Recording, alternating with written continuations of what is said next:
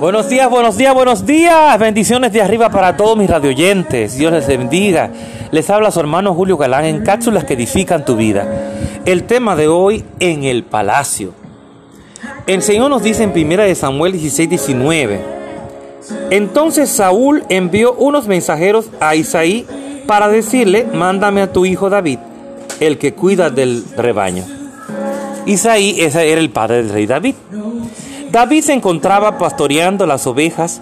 No parecía que algo distinto fuera a suceder, pero el rey Saúl envió un mensajero que decía, mándame a tu hijo David, lo necesito en el palacio. David comenzó a trabajar para Saúl. Él se fue otro paso camino a su destino. No estaba todavía en el trono, pero lo, por lo menos llegó al palacio, porque todo es a su tiempo.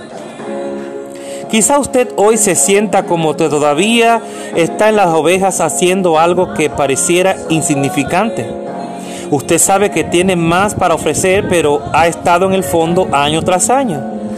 No se desanime. Su tiempo se acerca. Dios lo va a llevar del fondo al frente. Usted tiene la unción de un rey.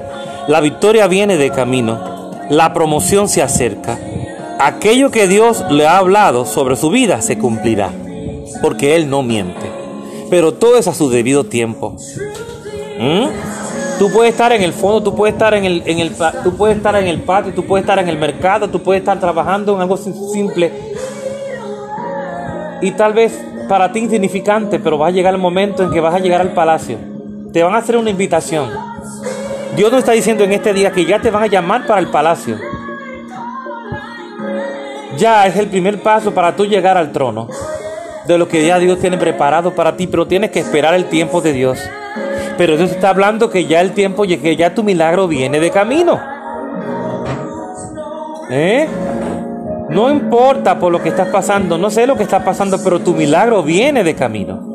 Pero tienes que creer esa palabra, si no lo crees para nada va a servir porque no va a suceder, porque dice la fe es la certeza de lo que se espera y la convicción de lo que no se ve. Así que Dios te bendiga, Dios te guarde.